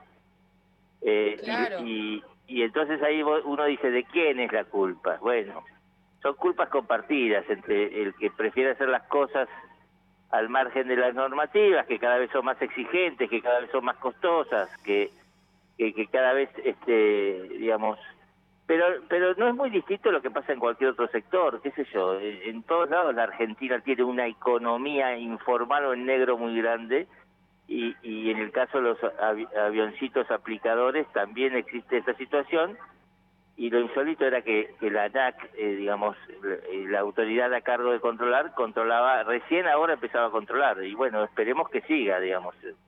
Yo estoy muy Claro. pendiente porque además siento que es el deseo de los de los que hacen bien las cosas, de que se controla a los que hacen mal las cosas. Claro, un poco para contextualizar lo que estaba contándonos Matías Longoni, digamos, esta problemática, eh, para quienes no escucharon el programa anterior, ¿no? Esta problemática que muchas veces es una bien relevante en el ambientalismo que tiene que ver con, bueno, los efectos no solo ambientales, sino ya directamente sobre poblaciones en Argentina que tiene la mala aplicación de agroquímicos o agrotóxicos, incluso como lo llaman algunos. Eh, que eso, que tiene directamente impactos sobre la salud de las personas, que ha habido eh, instancias llevadas a juicio, que se han abierto investigaciones al respecto. Y justamente cuando estábamos discutiendo eh, la semana pasada, bueno, ¿qué pasa con esto? ¿Qué es lo que falla? No hay regulación, no hay fiscalización. Vos acá lo que nos estarías diciendo, Matías, es que desde tu perspectiva, lo que falla, una de las mayores fallas de, este gran, de esta gran problemática, es el tema de la fiscalización en el territorio nacional de la normativa eh, que existe, ¿no? Sin duda, y se repite mucho ahora con, con tam- también con las pulverizaciones terrestres, la- los mosquitos, las máquinas aplicadoras de, agroquímicos. A ver, que, que sean clandestinos o que no tengan todos los permisos no quiere decir que fumiguen arriba de una escuela, no, no necesariamente quiere decir que el clandestino se haga mal las cosas. Debe haber pilotos muy buenos. Lo que quiere decir es que hay un territorio eh, negro, gris, oscuro, donde el Estado no tiene registro de lo que sucede. Y a mí me parece que eso es lo más grave eh, con los que sucede con las aplicaciones aéreas y terrestres. Eh, hay un conjunto de normativas provinciales, municipales, nacionales desordenado. Por ejemplo, hay provincias que tienen un productor, capaz que tiene un campo vecino, eh, digamos, entre La Pampa y Buenos Aires, cruza el límite provincial y las reglas le cambian 100% y las exigencias cambian 100% y así un montón de ejemplos entre Córdoba y Santa Fe. Eh, capaz que hay municipios que no dejan pasar por su ejido urbano las máquinas y otros que sí. Digo, entonces es todo un gran desbarajuste y además hay una ausencia eh, muy grande de control por parte de las autoridades, enorme. Yo digo, diría hay una deserción del Estado, además de la de la multiplicidad de normas, hay una deserción del Estado de controlar seriamente esto. Entonces como que se mezclan las dos cosas, digamos, un Estado que mira para el otro lado, eh, un- normas muy complejas y muy muy desordenadas, a veces muy exigentes, a veces muy laxas, eh, y, y un sector privado que, bueno, que, que en algunos casos prefiere hacer las cosas bien y en otros casos eh, prefiere hacer las cosas mal. Los que hacen las cosas bien cargan con un montón de costos, certificaciones, trámites, burocracias, que la verdad que te invita también a hacer las cosas mal, porque si vos registrás bien una máquina, le, le haces un BTV de una pulverizadora todos los años, eh, tenés que ir a, digamos, a la capital de la provincia, estás en, qué sé yo, en, en el interior eh, profundo, a 500 kilómetros de la ciudad donde se hace el trámite. Te dan ganas de no hacer nada. Este, entonces es una combinación, yo diría, bastante caótica de situaciones, que no necesariamente quiere decir que se hagan mal las aplicaciones, esto es otra cosa, pero sí quiere decir con total claridad que el Estado no controla y no sabe en todo caso. Si alguien hace mal las cosas, ¿quién es? No lo puede identificar. Y esto me parece a mí que es lo grave. Y Matías, hola, Mercedes te saluda. Eh, algo que te, Hola. te consulto desde el desconocimiento que charlamos también un poco el programa pasado, ¿cómo se podría hacer para tener un marco regulatorio un poco más uniforme, también teniendo en cuenta que varía de acuerdo a, ciertas condiciones eh, muy propias de cada lugar y que van variando, por ejemplo, la circulación de los vientos? ¿Cómo se podría pensar en un marco regulatorio a nivel nacional, por ejemplo? Bueno, en principio está pendiente en el Congreso Nacional una ley marco. Eh, Las provincias dicen es potestad de las provincias regular sobre este asunto porque es una cuestión ambiental. Claro. Pero hay una ley más sobre agroquímicos y aplicaciones que debería eh, existir en el Congreso Nacional eh, que defina cuál es el paraguas en el cual deben, eh, eh, digamos, eh, actuar todos los aplicadores. Este es un gran debate pendiente en el Congreso. Eh, por supuesto que siempre que se quiere dar este debate afloran las dos posiciones y entonces el acuerdo no llega, entonces se impugnan una a otra. ¿Cuáles son las dos posiciones? Los ambientalistas quieren que se prohíba todo y quieren dejar un montón de tierra fuera de la posibilidad de fumigar y los productores dicen, no, pero si hacemos bien las cosas no se corren riesgos y si hacemos buenas prácticas y si tenemos en cuenta la dirección del viento, eh, las condiciones climáticas y además regulamos y aprobamos nuestra maquinaria todos los años, pasamos una BTV como hacen con los autos. si además usamos conductores matriculados con un carnet habilitante, si además hacemos, utilizamos la receta de un agrónomo este, y no nos movemos de ahí, si además la municipalidad nos puede controlar vía, digamos, algún sistema de, de sensores, que que lo que estamos haciendo y pueden tener un control directo, digo, en ese caso no hay riesgo, pero lo cierto es que entre una posición y la otra se anulan y no avanzamos en esto y lo que hay en la Argentina es un despiole normativo importante, donde hay municipios en la provincia de Buenos Aires que prohíben que los avioncitos aplicadores vuelen y otros que ni siquiera tienen regulados y registrados a sus aplicadores. Entonces, eh, tenemos este, este este caldo de fondo que hay que ordenar en algún momento eh, porque es lo primero que hay que hacer, digamos, antes de regular y de prohibir, antes de, de sugerir cuáles son las recetas, la verdad que vos lo que deberías hacer es conocer cuál es el universo de, de personas que se dedican a, a los agroquímicos. Eh, y, y ahí te vas a dar cuenta que estamos realmente en una situación de desbarajustes donde terminan pagando justos por pecadores. Esto es lo más triste. Cuando los sacan un comunicado diciendo "Festeje- festejamos que la ANA que esté controlando a los clandestinos, están diciendo estoy podrido de ser el, el, el pato de la boda, que los controles me caen siempre a mí, que tengo los papeles en orden, que pago los impuestos, que, que Claro. verifico verifico todo. Entonces, eh, es como un pedido desesperado también de la gente que hace bien las cosas y que trata de ajustarse las reglas respecto de los que se cansan, eh, digamos, o, o de lidiar con el Estado o, o- o directamente hacer- deciden hacerlas al margen de las reglas. Esto esto es muy frecuente en el sector agropecuario, tristemente argentino, digamos, pero es muy frecuente. Yo no tengo por qué callarlo, digo, es- me parece que es uno de los grandes problemas, además para los que quieren hacer bien las cosas, porque finalmente si alguno eh, decide eh, fumigar sobre una escuela que está teniendo clase, eh, la verdad que la imagen, los que pierden eh, son todos, la imagen del sector se va al demonio y, con razón. Clarísimo, Matías. Estamos hablando con Matías Longoni, que es un periodista especializado en agro. Eh, y ya para ir cerrando, Matías, te quería hacer una última pregunta, tal vez corriendo un poco el eje.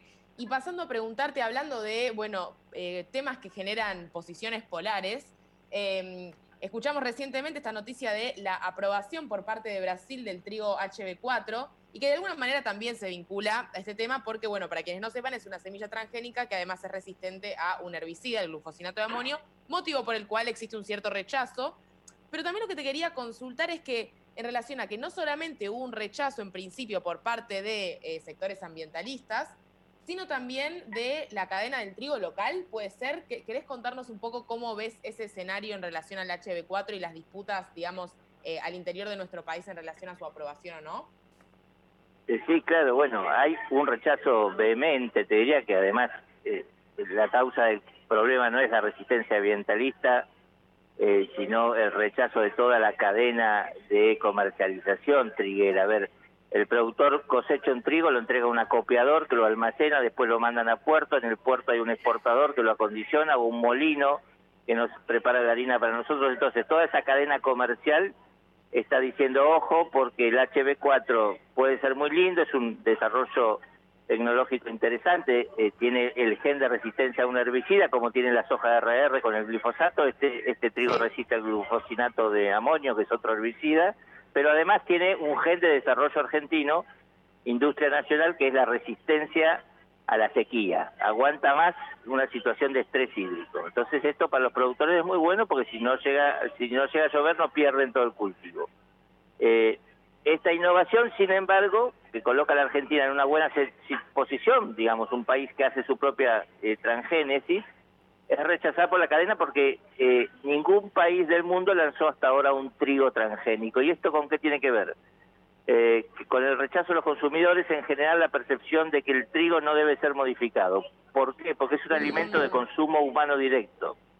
Eh, porque el trigo se convierte en harina y la harina se convierte en pan y eso va a nuestra boca directamente. Hasta ahora los transgénicos eh, tienen, digamos, digamos, un destino industrial, te diría, o forrajero. El, el maíz se usa para hacer carne, el- la soja se usa para hacer aceite y uno pierde la percepción de que son transgénicos. Pero con el trigo hay un, un despelote mayúsculo. Hay ahora eh, un- reuniones muy intensas. Ayer hubo una en el Ministerio de Agricultura para tratar de evitar que ese trigo transgénico se mezcle con el convencional, justamente porque la cadena triguera está rechazándolo por temor a que si hubiera una contaminación, Argentina tuviera problemas para exportar trigo o problemas con sus propios consumidores. Entonces, es como una situación confusa, pero muy clara, digamos, en términos de que un, un desarrollo argentino no es aceptado por la propia cadena comercial argentina. Eh, y bueno, este, en principio no está aprobado para sembrar en la Argentina, pero se ha sembrado sobre 50.000 hectáreas. Eh, ¿Para qué? La empresa Bioceres hizo convenios para tener semilla disponible eventualmente si se lo aprueban.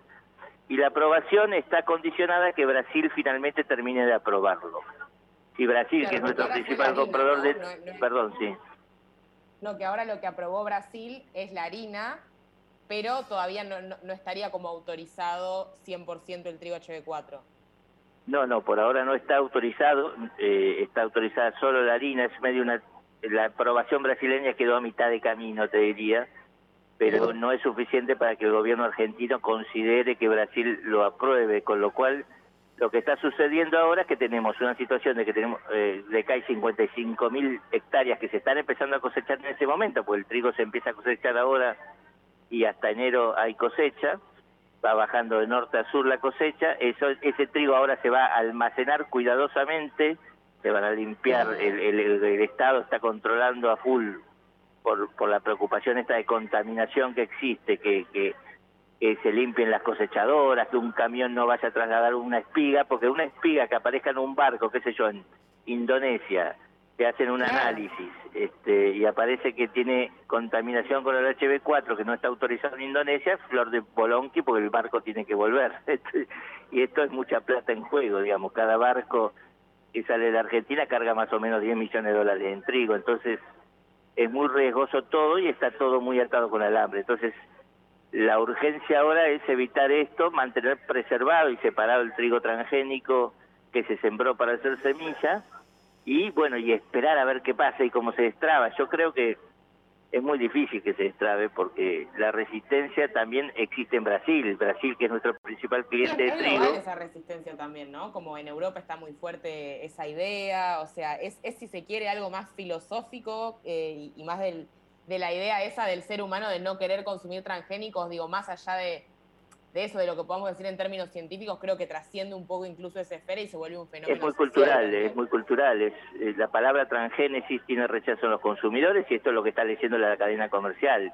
Entonces dice, Claro. Argentina tiene una- un excelente trigo, una cosecha que va a ser muy buena este año. de toneladas, vamos a consumir los argentinos 6 o 7. ¿Para qué vamos a poner en riesgo el negocio de exportación de las otras 14 o 15? Este es un poco el claro, razonamiento. Eh, y, y bueno, y tiene cierto sentido. También tiene sentido la otra posición, cierta razón la otra posición, que dice yo, mira, estoy inventando un trigo que resiste la sequía, mira qué maravilla. Es argentino, lo hizo el CONICET, eh, ¿por qué no lo aprobamos? Bueno, los dos tienen cierta parte de razón, pero la verdad que estamos envueltos en un medio de un escandalete eh, y esperemos que no suceda nada. Por lo pronto el Estado intervino y, y toda la cadena está muy preocupada para que no suceda y no haya contaminación hasta que se defina la cuestión de fondo, que es si vamos a aceptar ese trigo o no lo vamos a aceptar. Clarísimo, Matías. Bueno, te agradecemos muchísimo, muchísimo por haberte pasado por el programa de qué mundo nos dejaron. Siempre muy interesante tu posición. Eh, hablamos con Matías Longoni, periodista especializado en temas de agro. Te mandamos un beso y bueno, de vuelta muchas gracias por hacerte el tiempo ahí en Zárate. Un beso, chao. Chao.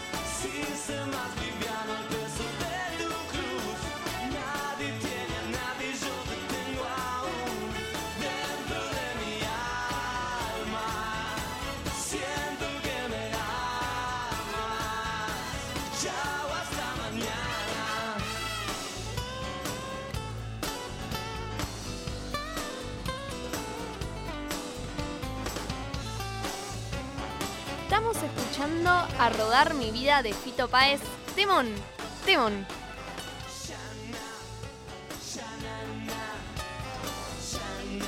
Para, para subir un poco el humor de este sábado, que igual está siendo un buen sábado. Lindo clima, fin de semana, buen humor. Estás escuchando ¿Qué mundo nos dejaron? Sábados de 10 a 12. Por Nacional Rock. Subí que te llevamos. La Casa Rodante. Sentate en el acompañante. La casa rodante. Hoy especial Ramones 80.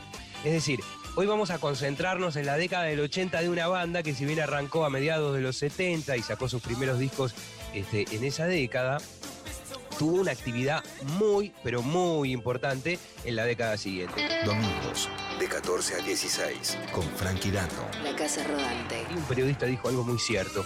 Si Black Sabbath fuera una banda de punk, lo primero que hacía era componer esta canción. ¿Qué tal si arrancamos entonces con este reclamo de los Ramones que querían sonar en la radio? Bueno, hoy van a sonar las dos horas. Definitivamente, Ramones, queremos las ondas. We La want the- Casa Rodante. Por 937. Nacional Rock. Hace la tuya. Crear. Romper. Destruir. Construir. 937. Nacional Rock. WhatsApp 11 39 39 88 88. Nacional Rock. Ya no podemos con eso de... Esto no se puede. Para esto falta que... Pasamos a la acción. En presente. Mercedes Pombo, Monse Tolaba, Ana Julia Neise. ¿Qué mundo nos dejaron? 937 Nacional Rock.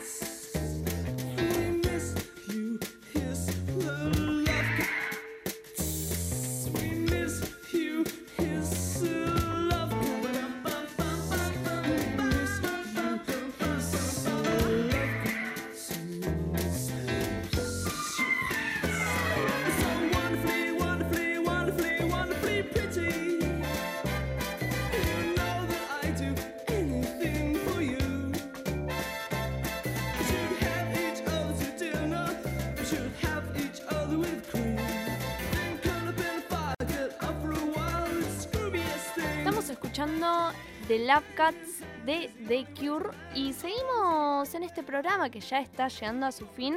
Bueno, un oyente me acaba de pasar la etimología de la palabra que, que, contestamos, eh, que contamos a raíz del el parlamentario chileno que habló 15 horas seguidas, que es Filibusterismo. filibusterismo, que es una técnica específica de obstruccionismo, obstrucción parlamentaria mediante la cual se pretende retrasar o enteramente bloquear la aprobación de una ley o acto legislativo. Y la etimología es eh, viene de pirata. Filibustero es pirata, eh, según lo que nos Ahí dice va. nuestro oyente. Así que bueno, dato, dato como de la pirata, semana. pirata del Congreso, digamos. Claro, como, como tirar algo Pirata de medio, Congreso. medio chanta. Sí, medio aprovecharte de la norma de que podés hablar infinitamente. Otro que hace eso es nuestro compañero Bruno Rodríguez. Ay, Dios mío. Yo bueno, hice- para quienes lo conozcan, es, vieron, Eh, vi, vi mucho en Twitter que era esa cosa como esa capacidad de hablar y decir algo que parece que estás diciendo una cosa re compleja, Sí, pero en sí, realidad no estás diciendo absolutamente nada. Bruno es literalmente eso, es como un speech que vos te quedas medio deprimido porque decís, che, creo que no lo entendí y encima habló difícil, o sea, debo ser yo. Y hace a la gente sentir mal, pero en realidad es que literalmente no está diciendo nada de Bueno, contenido. yo hice, yo hice modelos de... lo queremos muchísimo. Yo hice modelos de Naciones Unidas con nuestro compañero. Y podés hablar hasta 10 minutos. Pero nadie habla 10 minutos. Nadie habla 10 minutos porque Claro, se es hace muy de largo. soberbio. Es, es denso, es denso. Bueno, nuestro compañero hablaba los 10 minutos, así que entraría dentro de esta categoría. Y cuando vos te aburrís... Pesado. Pero es una buena técnica porque vos te aburrís y dale, dale, te voto, dale. Buenísimo. Claro. Sigamos Bueno, con otra yo cosa. cuando. La única vez que sentí algo siquiera similar, tal vez algo así, fue en la. eh, además, en todos los paneles que te dicen, tipo, habla 10 minutos y vos, tipo, bueno, ¿cómo relleno este tiempo? en las audiencias públicas, ¿se acuerdan? Por Costa Salguero, y Ah, bueno, recientemente hubo otra por Costa, por Costanera Sur. Era como, bueno, tengo que dar un speech. Tiene que durar 5 minutos idealmente de por qué amo el río. O sea, puede ser desde una- un análisis regulatorio de por qué no tienen que vender la costanera a las viejitas que decían el río es el horizonte y un poema. Y era como, bueno, elijo lo que sea. Y dije, tipo, cuidar Costanera Norte es un no sé qué de supervivencia, tipo, Supervivencia. todo, como Sí, un sí, mandato de supervivencia. ¿Cómo nos gusta decir que todo es Nos un gusta- mandato de Ay, supervivencia? no, no, no, no, no, no, no, no lo aclares No sé porque lo decimos mucho. ¿Quién lo es la- decimos no sé quién es la pri- el primero primera de nosotros que empezó a decir eh, imperativo de supervivencia, pero Bruno. quedó y hay que y hay que dejar usarlo por dos años. Pero es tipo, che, estás llegando tarde a un lugar, que me levantes con el taxi es un mandato de supervivencia para la especie, o sea, se Basta, Anita. todo, se usa basta, todo. basta. No, no, no, no. Hay que No sirve robar para todo, eso. hay que dejar de robar con eso. Eh, pero bueno, sí, sí, es una técnica. Y no sé si en todos Jóvenes por el Clima usamos bastante esto de, de estirar hablando. Pero bueno, me, me gusta. Es algo de la política en general. Y, Y del ambientalismo en basta, o sea, particular. ¿Por qué te gusta tanto escucharte hablar? Nos estamos durmiendo el resto. Tipo, quiere decir ya. Pero Yo- cosa feliz para decir en un programa de radio. Eh, igual me gustó mucho que existe una palabra específica para, para esta técnica porque, porque bueno, Bueno, pero no, es- no decís tipo, ay, qué fili- filibusterista. Claro, claro. Ay, no, me no. encanta, la vamos a empezar a retirar. La vamos a empezar a tirar. Valencia. Sí, es como esas cosas medio intelectuales como Milei tirando mucho falacia.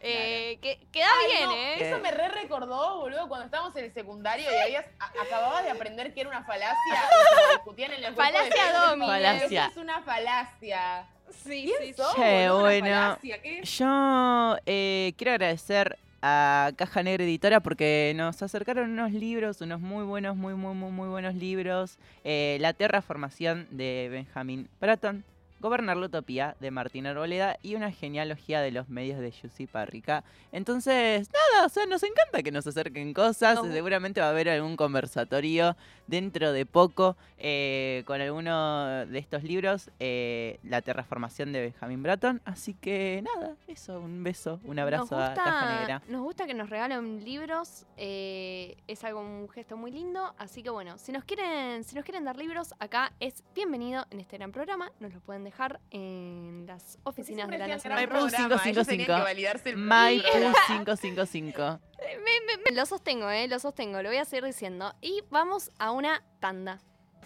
¿Qué mundo nos dejaron? Tu lugar. Tu música. Una radio. Nacional Rock. La música tiene su lugar de privilegio. Figuración. Bienvenidos sean todos los géneros. Figuración. Esto que pasó en figuración fue Isla de Caras con Clara Cava como cantante invitada y el tema Chica del Verano. Figuración. Sábados de 12 a 14. Con Alfredo Rosso y Albina Cabrera. Y nuestro segundo estreno hoy es el dúo porteño El Zar con el último tema que han presentado en las redes, un tema que se llama Perdiendo el Control. Figuración por 937. Nacional Rock. Hace la tuya. Todo se puede terminar mañana. Y todo puede empezar hoy. Hoy, hoy. Mercedes Pombo, Monse Tolaba, Ana Julia Anense. ¿Qué mundo nos dejaron? Sábados de 10 a 12. 937. Nacional Rock.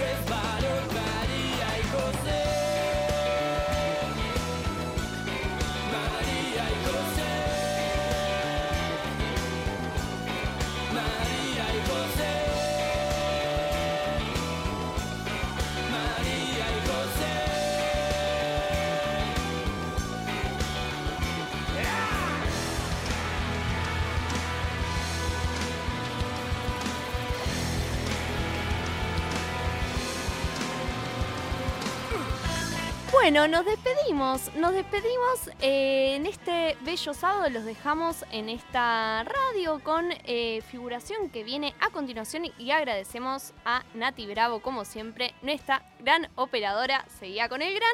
Eh, también a, Nache- a Nacho Montivero. Nacho Montivero, que hoy fue nuestro productor. Y como siempre, a ustedes que están del otro lado, a mis compañeras, Ana Julia Neise, que está ahí espectralmente. Monse, que está. persona! Programa. ¡Woo! Gran conductora del programa. Eh, y también a Dani Dottore por la selección de canciones que siempre es espectacular. Angie Sorciari, bueno, del equipo de redes que está ahí visibilizando lo que vamos haciendo. Así que nos Un saludo a. Juan Bueller que está hoy Juan en el Buller. CSK ordenando todo lo de León Gieco. No, no, no. El mejor productor, verdaderamente. productor. Y obviamente a mí, porque no me, no me saludaste. ¡Claro! Bueno, pero vos es parte compañera de piso. acá nos estamos dando la mano. Ya, ya hubo disculpas de por medio. Así que bueno, los dejamos, los dejamos a disfrutar. Y sí, como siempre nos pueden escuchar si se perdieron de algo, quieren repetir programas pasados. A Spotify, ¿qué mundo nos dejaron?